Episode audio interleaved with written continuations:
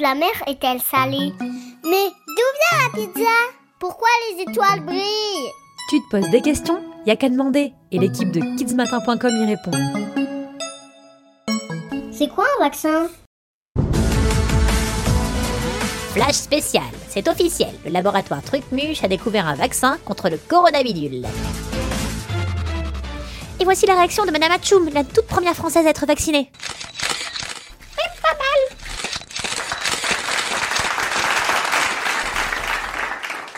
Cette petite scène te rappelle quelque chose? Bah c'est normal. En ce début d'année 2021, l'actualité est animée par le début de la vaccination contre la Covid-19, une maladie causée par le coronavirus, un virus venu de Chine. Mais au fait, c'est quoi exactement un vaccin? Ouvrons notre bon vieux dictionnaire. Vacances, vacarme. Ah, vaccin. Nom masculin. Produit préparé à partir de microbes que l'on injecte à une personne ou un animal pour le protéger contre la maladie causée par ces microbes. Euh, quoi? Des microbes pour se protéger contre des microbes? Vous êtes sérieux là? Oui, oui, oui, c'est très sérieux même. Et c'est une invention révolutionnaire dans le domaine de la médecine. Pour comprendre comment les vaccins sont apparus, il faut remonter à l'Antiquité. Une période très ancienne qui se termine en l'an 476. Ouais, ça date un peu là. Allez, on y va.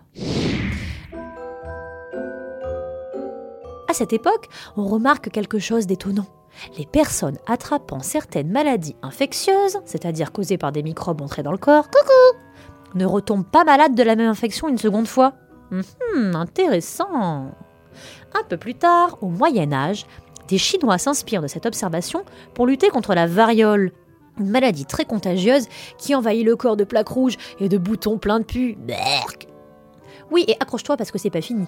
Il décide justement de prendre du pu de ces boutons et l'introduire à petite dose dans le corps des enfants pour tenter de les protéger de la maladie. La technique arrive ensuite en Europe, mais elle ne marche pas toujours et des enfants en meurent même. En 1796, Edward Jenner, un médecin anglais, a une autre idée pour protéger de cette satanée variole. Malin, il a remarqué qu'une maladie pas grave, attrapée par les vaches, la vaccine, ressemblait à la variole. Et que les fermières qu'il attrapait au contact de leurs vaches étaient justement protégées contre les méchants boutons pleins de pu. Alors le docteur Jenner décide de tenter un truc. Il transmet la vaccine, la maladie des vaches, à James, un petit garçon, puis il lui introduit la variole. Et observe que l'enfant ne développe pas la maladie. On appelle cette opération la vaccination. Et oui, on se rapproche de notre fameux mot vaccin. Un siècle plus tard, un autre homme va permettre à l'idée du docteur Jenner de faire un bond de géant. Il s'agit de Louis Pasteur, un scientifique français. Dans son laboratoire, ce monsieur très intelligent comprend que les maladies contagieuses sont provoquées par des microbes, de microscopiques organismes entrant dans le corps humain. Coucou Pour ce dernier, la fameuse vaccine n'est qu'une forme plus légère de la variole. Berk et il se dit qu'il existe sans doute d'autres formes plus légères de microbes pouvant lutter contre d'autres maladies graves. Alors il se creuse les méninges.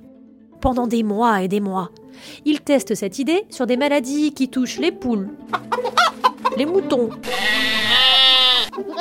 les vaches. Et ça marche.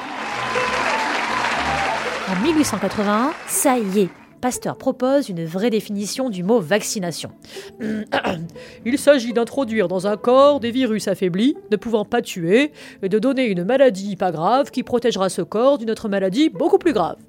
En 1885, le génie de Louis Pasteur est reconnu de tous quand il découvre le vaccin contre la rage et qu'il guérit le petit Joseph, 9 ans, mordu par un chien, atteint de cette maladie très grave.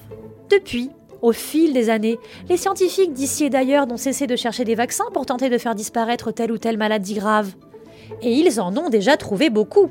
Contre la rougeole, la méningite, le tétanos et plus récemment contre le coronavirus, ce virus qui nous complique la vie depuis des mois et des mois. La vaccination, quand elle est étendue à une grande partie de la population, peut même totalement faire disparaître une maladie. Ainsi, on a pu dire bye bye à la variole en 1980. Dernière question quand même, tu te demandes peut-être pourquoi c'est si long et si compliqué de trouver un vaccin. Eh bien sache que pour en fabriquer un, il faut d'abord connaître précisément la composition du virus contre lequel on lutte, ses antigènes. Il s'agit ensuite de reproduire en laboratoire un de ces antigènes qui pourra stimuler dans notre corps la production des anticorps, des sortes de petits soldats qui composent notre système immunitaire, qui permet lui de nous défendre contre les maladies. Grâce au vaccin, on introduit volontairement dans le sang cet antigène qui va nous permettre de fabriquer ces fameux anticorps pour lutter contre l'attaque. Et paf Toi aussi, envoie-nous ta question à l'adresse kidsmatin.nismatin.fr.